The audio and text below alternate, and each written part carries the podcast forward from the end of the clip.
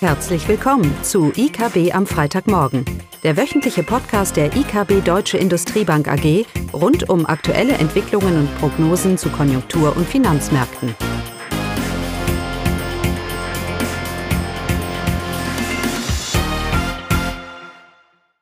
Willkommen zu IKB am Freitagmorgen mit Klaus und mir, Caroline. Ja, hallo zusammen. Diese Woche wollen wir uns über den Zinsausblick unterhalten. Wir hatten ja Notenbanktreffen auf beiden Seiten des Atlantiks und nicht alles war wie erwartet und von daher ist es auch sicherlich sinnvoll, jetzt mal Revue passieren zu lassen und zu überlegen, was heißt es eigentlich für den Zins und natürlich auch für den Inflations- und Konjunkturausblick. Und wir wollen noch mal ganz kurz schauen, ich fange mal an, ja? Mhm. Gut. Äh, wir wollen mal ganz kurz äh, über den Atlantik gehen und äh, nochmal auf die FED zurückkommen. Die FED hat äh, ihre Zinsen ja unverändert belassen bei 5,25, obere Grenze der Fed Funds Rate, was auch erwartet war, nicht viel Neues. Ähm, interessant war allerdings, dass die Fed ihre eigenen Prognosen über ihre Zinsen nach oben geschraubt hat. Das heißt, die Fed sagt uns, dass sie eigentlich erwartet, dass ihre Zinsen am Jahresende, auch wenn sie jetzt bei 5,25 sind, bei einer 5,60 eher liegen. Das heißt, die Fed signalisiert eigentlich ganz klar, hier kommt noch mehr. Und das war eine Revidierung nach oben. Das ist, was überraschend war. Das heißt, der Markt und die meisten Leute haben ja die Einschätzung, die Fed ist jetzt am Ende mit ihrer Zinsstraffung und wird relativ bald in die Gegenrichtung gehen, nämlich wenn die Konjunktur sich jetzt in breiter Front eintrübt. Hm, das Problem ist, was heißt Problem, aber das, ähm, wenn wir uns die Konjunkturdaten in den USA anschauen, dann sehen wir zwar erste Spuren, aber wir sehen auch noch nicht viel mehr. Ähm, ist es überraschend? Ist es nicht überraschend? Ich glaube, entscheidend ist, dass wenn ich von 0 auf 5,25 gehe in rund einem Jahr, dass das eine Auswirkung haben wird. Das haben wir ja auch immer wieder gesagt. Ähm, und die Tatsache, dass es jetzt vielleicht nicht ganz so schnell geht wie erwartet, bei manchen vielleicht erwartet, wobei die Erwartungen für die US-Wirtschaft waren eigentlich viel zu positiv. Wir als EKB haben ja die Einschätzung, dass die US-Wirtschaft eine Rezession geht, dass richtig ausgebremst wird durch die geldpolitische Straffung. Und von daher sind wir vielleicht ein bisschen, ja, wir hätten vielleicht ein bisschen mehr schon, schon erwartet. Warum? Oder gehofft. Warum? Weil wir uns eben Sorgen machen, dass sie Fed übertreiben wird mit ihrer Zinsanhebung, was sie immer gemacht hat, historisch. Denn die Zinsen sind nie lange auf dem Niveau geblieben, wo sie aufgehört hat, sie anzuheben, sondern haben sich relativ schnell gedreht. Ein ganz klares Indiz dafür, dass sie, dass sie übertrieben ähm, haben. Und von daher hätten wir uns vielleicht gewünscht, dass die, dass die US-Wirtschaft schon eine klare, breitere Abkühlung anzeigt, sodass es der Fed einfacher fällt, äh, hier erstmal zu pausieren und das Risiko eines weiteren Anstiegs sich, äh, sich äh, verringert oder eliminiert wird. Und das Gegenteil ist irgendwie passiert. Die Fed sagt uns, da kann doch gar noch mehr kommen. Aber ich gehe davon nicht weg. Diese US-Wirtschaft wird sich deutlich abkühlen. Und wir haben ja schon oft in dieser Runde viele Indikatoren angedeutet, die uns eine Hoffnung darüber machen. Der Arbeitsmarkt war natürlich die entscheidende, das entscheidende Thema. Und da braucht etwas länger, bis es sich dreht. Aber wir gehen davon nicht weg, dass dieser Arbeitsmarkt drin wird, dass diese US-Wirtschaft sich deutlich abkühlen wird. Und dass wir eigentlich bei einem Zinsniveau von 5,25 auch das, den Schlussstrich ziehen würden für die FED. Und dass selbst die Senkungen Jahresende oder Anfang nächsten Jahres weiterhin, für mich ist es weiterhin plausibel. Also ganz interessant, die FED sagt 5,6, noch weitere Anstiege, nochmal zwei weitere Anstiege in den Zinsen. Und äh, auf Grundlage der Konjunktur würden wir eher eine erste Zinssenkung Anfang nächsten Jahres ähm, sehen. Und ähnlich unsicher ist, glaube ich, auch das Bild in der Eurozone. Da haben wir zwar jetzt eine weitere Zinssenkung, Zinsanstieg gehabt, wie erwartet. Und die Frau Lagarde ist sogar so mutig und hat in der Pressekonferenz gesagt, es kommt ein weiterer im Juli. Auch Haken dran. Dann sind wir bei einem Einlagenzins von 3,75. So, und dann ist die Frage, was passiert? Dann heißt es erstmal, dann wird sie pausieren, die EZB. Aber die Frage ist, was wird dann danach passieren? Ist es dann schon der Höhepunkt oder gehen die Zinsen noch weiter nach oben? Und da ist es mal ganz interessant, sich die Prognosen anzuschauen die auch die Notenbank selber veröffentlicht über Wachstum und Inflation, Caroline. Genau, also um eben weiter zu sehen, was, wie der Zinspfad aussehen könnte, sind eben diese Prognosen der EZB, die sie jetzt vorgelegt hat, von besonderem Interesse. Ähm, ja, das fand ich zumindest war schon etwas überraschend. Also die Inflationsprognose hat sich nicht stark geändert. Die ist etwas, ist etwas höher geworden, aber nur um 0,1 Prozentpunkt. Im Jahr 2024, also im nächsten Jahr, äh, geht man von 3,0 Prozent Inflationsrate aus. Also das äh, EZB-Ziel ist dann immer noch nicht erreicht.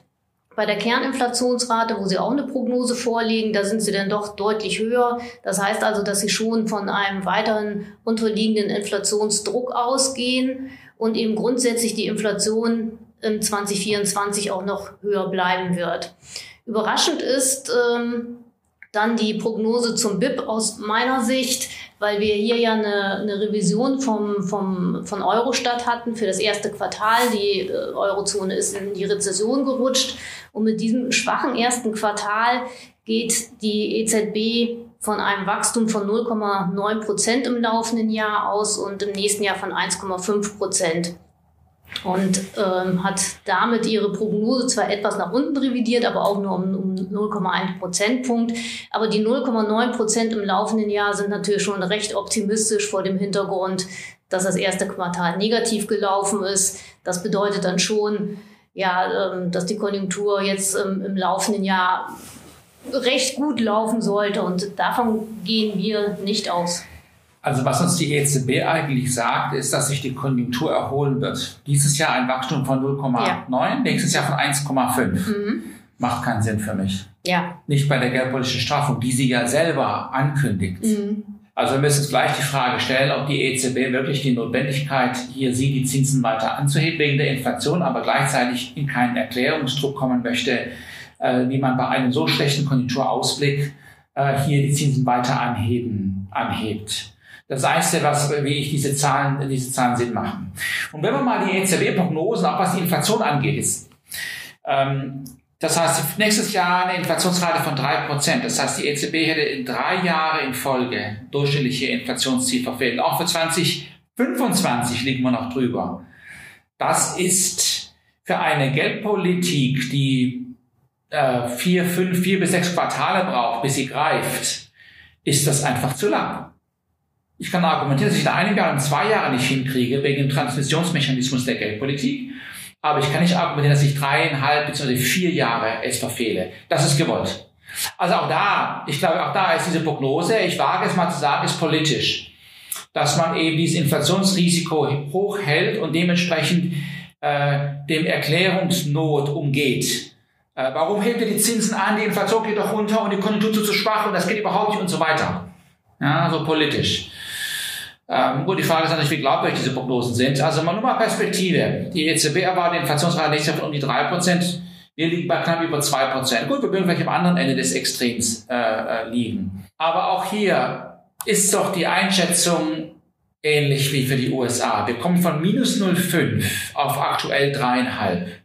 Also wir haben auch jetzt vier Prozentpunkte Zinsanstiege in einem Jahr, weniger als einem Jahr gesehen. Und wir werden auch 3,75 gehen, also 4,25. Auch hier wird das die Realwirtschaft unserer Einschätzung nach deutlich belasten. Und das sehen wir ja auch schon in der Geldmenge, wie es sich entwickelt, schon länger argumentiert und so weiter und so fort. Und auch hier ist der Arbeitsmarkt noch relativ gut, aber ich mache da, ich, ich gehe davon nicht weg. Wir gehen, ich erwarte, dass diese europäische Konjunktur sich deutlich eintrüben wird. Und das ist natürlich auch nötig. Interessant ist, dass die EZB als auch angedeutet hat, dass die geldpolitische Straffung sich äh, mehr und mehr erkennbar ist in der Wirtschaft. Ja. Und dann kommt es mit solchen Prognosen. Von daher, das macht irgendwie keinen, keinen Sinn. Sinn macht, dass diese Konjunktur sich weiter deutlich eintrübt und dass wir erst am Anfang der Folgen stehen und dass diese EZB bei einer 3,75 oder 4 Prozent dann auch aufhören kann. Die Zeitpunkt der Zinsanhebung nach Juli, da wird dann die Inflationsrate auch deutlich niedriger sein. Ähm, und da wird immer weniger Argumente und die Wirtschaft wird sich deutlich eintrüben, das Bild wird klarer werden und da wird immer weniger Argumente geben. Nicht nur politisch, sondern weil es auch keinen Sinn macht. Weil auch hier in Europa ist nicht die Gefahr der gewissen Übertreibung. Wobei wir natürlich von einem Leitzins oder Einlagenzins von 4% ja noch von keiner Übertreibung sprechen können. Ähm, aber es läuft ja auch viel für eine rückgängige Inflationsrate. Die Weltwirtschaft kühlt sich ja deutlich ab. Wir haben Importpreise, die rückläufig sind, wir haben Erzeugerpreise, die, rück, die rückläufig sind. Also wir bleiben bei der Einschätzung, dass bei 3,75 4 Prozent, dass da der Einlagenzins, äh, dass wir da das Plateau ähm, hier erreicht, ähm, erreicht haben. Aber es wird spannend die nächsten Monate, weil wir auf der einen Seite eine EZB haben, die noch etwas zu tun hat und nicht die Zinsen nicht schnell wieder senken wird. Ähm, und gleichzeitig werden wir mehr und mehr eine Konjunktureintrübung erleben, wo die Fiskalpolitik und alle Politiker in Europa anfangen werden zu jammern. Äh, und dem darf die EZB nicht nachgeben. Sie darf nicht nachgeben. Und es reicht auch nicht aus, wenn ich die Zinsen, ähm, wenn ich das nur verbal mache. Diese Zinsen dürfen auf längere Zeit nicht gesenkt werden, um diese Inflationsdynamik entscheidend zu prägen, beziehungsweise ganz klar das Signal zu senden, dass das Inflationsziel am Ende erreicht wird. Ähm, und die Frage ist nur, bei welchem Zinssatz. Das ist übrigens auch interessant, genau das hat uns auch die FED gezeigt. Die FED hebt ihre Erwartungen an, weil sie glaubt, dass Inflation noch zu hoch ist. Das heißt, was macht sie? Nicht die Inflationsprognose wird angepasst, sondern die Zinsen. Und die Leute, die argumentieren, dass wir eine Inflationsziel von drei Prozent mittelfristig brauchen, ist für mich nicht nachvollziehbar. Am Ende, ob ich zwei oder drei habe, ist sowieso egal. Ist eine Frage der Stabilität. Wenn ich eine stabile 3% Inflationsrate habe, kann ich auch mal 2% haben. Und am Ende ist es nicht eine Frage für Demografie und Klimapolitik und so weiter. Es ist eine Frage, ob die EZB bereit ist, es zu tun. Das ist nur die Frage. Und darum ist es so wichtig, dass diese EZB weiterhin hier mit Zinsanhebungen droht, sage ich jetzt mal, damit sie sich ganz klar vorbekennen zu ihrem Inflationsziel. Die mittelfristige Inflation in der Eurozone, die ist für mich auch, ist bei zwei Prozent im Schnitt. Und dafür muss die EZB jetzt etwas tun, denn es, es entgleist ihr die letzten Jahre die Inflationsdynamik. Die Frage ist nur, ob die 3,75 oder 4 Prozent ausreichend sind oder ob noch mehr kommen, noch mehr kommen wird. Da liegt das Prognoserisiko, nicht bei der Inflation. Hoffen wir mal, dass unsere, hoffen, naja, wir hoffen, dass unser Konjunkturbild richtig ist und wir eine deutliche Eintrübung sehen werden, weil das die Grundlage für unsere Inflationsprognose ist und dementsprechend auch nicht die Grundlage für unsere Zinserwartungen. All die Leute, die die Konjunktur relativ robust sehen und die Inflationsprognosen der EZB bei 3% nächstes Jahr, da sind wir bei 4,5, 5% Einlagenzins. Ja. Das kommen wir nicht weg. Mhm. Hoffen wir mal nicht, dass sich das Bild schneller, schneller dreht. Fürs lange Ende der Zinskurve ist es immer weniger von Bedeutung, solange die EZB Fuß steht. Damit sind Inflationserwartungen verankert und auch wenn sie am kurzen Ende aggressiv handeln muss, auf 4, 4,5 geht, wird mehr und mehr die Überzeugung kommen, die EZB zieht das durch, das Inflationsziel steht und die Rezession wird umso härter. Und dann, wenn wir eine inverse Zinskurve sehen und das lange Ende wird runtergehen, also fürs lange Ende der Zinskurve, 10 Jahre Bunds, mache ich mir relativ wenig Sorgen auf 6 bis 12 Monate. Da erwarten wir, dass die Zinsen wieder runtergehen im Gesamtkontext der Konjunktureinschätzung, die wir haben. Auch wenn die EZB am Kursende noch mal ein bisschen nachhelfen muss vielleicht. Damit hätten wir's? Das reicht, oder? Ja. Okay. Schönes Wochenende. Schönes Wochenende. Dankeschön. Tschüss. Das war das wöchentliche IKB am Freitagmorgen. Sie wollen immer über neue Ausgaben informiert bleiben? Dann direkt den Podcast abonnieren oder besuchen Sie uns unter www.ikb-blog.de/podcast.